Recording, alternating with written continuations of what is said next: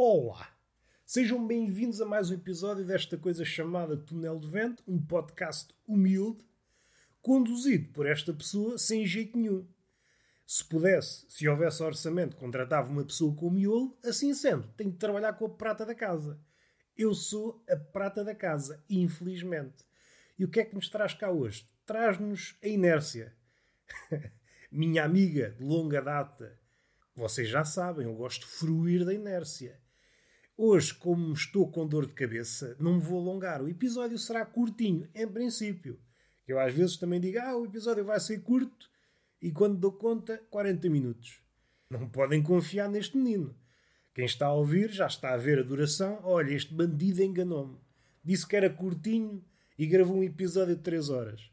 Não era pegar no carro, ir até ao Algarve e dar-lhe uma sova, encher aquele lombo de porrada e depois dizer depois da porrada fica sempre bem. Que a boa educação nunca deve ser descurada. Dão-me porrada e no fim, olha, gosto muito do que estás a fazer. E eu paro os meus gritos, estou ali a celebrar a minha dor, porque levei porrada e gosto de celebrá-la. Só faltava levar porrada e não dizer nada. Eu gosto de passar essa mensagem ao agressor. Fizeste um bom trabalho. Mas dizê-lo desta forma, fizeste um bom trabalho, pode não ser suficiente. E então grito esperneio e a pessoa, sim senhor, agora fiz um belo trabalho. Isto é uma fase do processo. A segunda fase é ser presenteado por essas palavras doces. Agrediram-me, mas depois também são capazes, também são capazes de reconhecer. Estás a fazer um belo trabalho. E eu aí só tenho de ser humilde. Calar a minha dor, como se fosse um poeta, e dizer obrigado. Obrigado por esta sova. Obrigado por estas palavras quentes quentes ou então é uma costela partida. Uma coisa ou outra. E é o início de uma bela amizade. Eu não sei se acontece muito pelo país, mas em sítios pequenos, este título poucas vezes foi usado, mas eu agarro-me a ele, antropólogo de sítios pequenos. Há aqueles antropólogos que vão para a selva estudar tribos, eu vou para aldeias estudar velhos e bêbados e pessoas assim. Pessoas assim é uma espécie de etc faço aqui um, um parênteses. O etc. é um termo que nós associamos ao nosso poeta Diogo Faro, mas há substitutos. E há um substituto que eu chamo de taberneiro. Qual é o etc. do taberneiro? É e o caralho. Está a enumerar isto, aquilo, assim, assado e o caralho. Ficam já a saber. Dou-vos vocabulário para não estarem sempre a dizer etc. ou entre outros. Estou aqui para vos facultar conhecimento. Não é só estupidez, não é só galhofa. A galhofa é necessária na vida. Mas o que é necessário na vida é o quê? É água. O riso ajuda. O riso é um remédio. O riso ajuda, mas às vezes também atrapalha. O riso cura tudo. Não sei se cura. Não sei se cura. Eu já experimentei contar piadas quando estava numa sala de espera, piadas como deve ser. Estava eu, uma pessoa jovem, cabeça enxuta, rodeado de velhotas. Começo ali os meus minutos de stand-up, as velhas começam ali a, a rir, a rir, a rir, e nunca houve uma que se levantasse e dissesse obrigado, Roberto, estou curada das minhas dores. Ri tanto, ri tanto que fiquei sem osteoporose. E eu aqui divido-me. Oh, esta frase é mentira, e o riso, afinal, não é o melhor remédio, ou então sou eu que não sou um comediante suficientemente bom para que a minha piada surte efeito na velha. Ainda outra hipótese. A minha piada já é suficientemente boa e a velha está a fingir, porque a velha é aquele bicho que adora estar no hospital. É uma poeta que finge que está a rir. Gosta do convívio, da galhofa mas não deixa que o riso penetre nos ossos. Mas não é isso que nos traz cá. Eu hoje trago apenas um apontamento que me apoquenta. O que é que me apoquenta? É uma das viragens dos últimos anos e que não foi documentada por ninguém.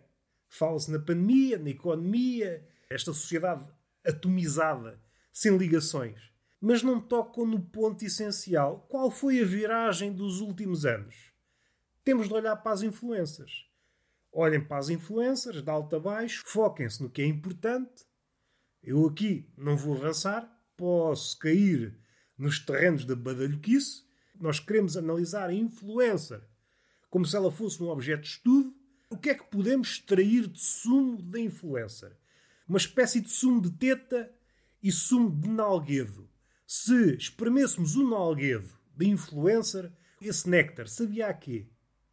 Néctar de nalguedo, santal. Vamos respirar um pouco, não é por aí que nós queremos ir. A grande mudança nos últimos anos tem que ver com a influencer e a cueca da influencer. Há uns anos, e não há tantos assim, o que é que a influencer fazia? Punha a mão na cueca, e até aqui tudo se mantém, mas o que é que ela fazia? Punha a cuequinha ligeiramente para baixo, como que a dizer: Oh, olha aqui a marotice, se quiseres mais, pagas. Esta era a postura adotada por muitas pessoas. Se recuarmos um pouco, sei lá, 5 anos? 10? 5 anos provavelmente é suficiente.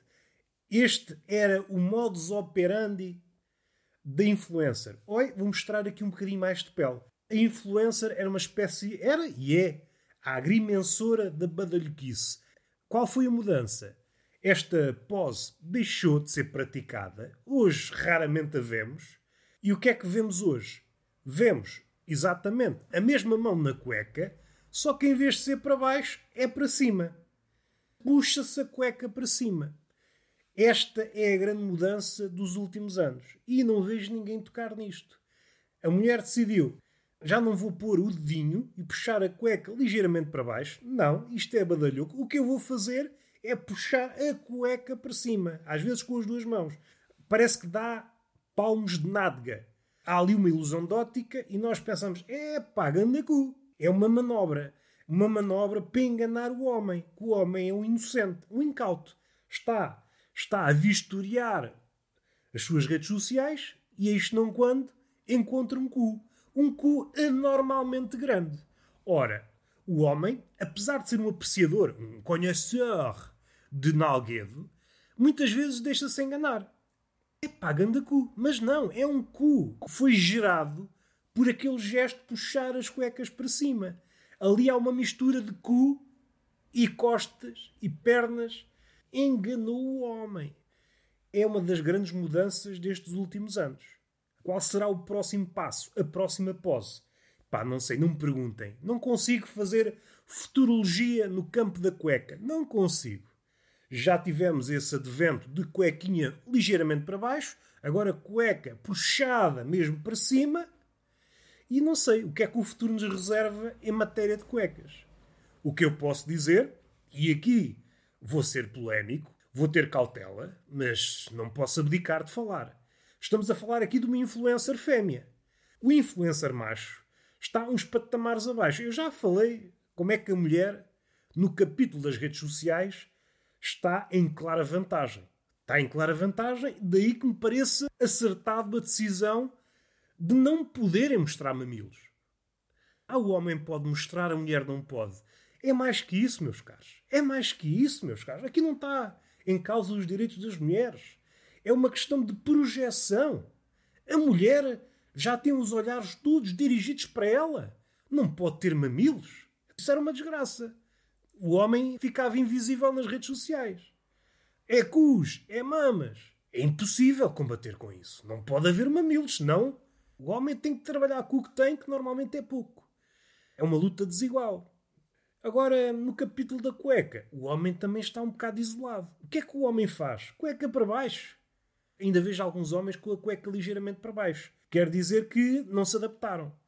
Há homens a usar poses 2015. A mulher já está em 2021 e o homem está lá atrás. Não está a utilizar poses modernas. E mais que isso, mesmo que se queira adaptar, não consegue. Puxa as cuecas para cima e depois cria ali uma espécie de relevo na tomatada. Não é muito agradável à vista. A mulher, mais uma vez, está em vantagem. Ou seja, o homem não consegue fazer nada. O homem neste campeonato está sempre a perder. Não consegue, não se consegue adaptar, porque está sempre a jogar no passado. Está sempre a jogar no passado.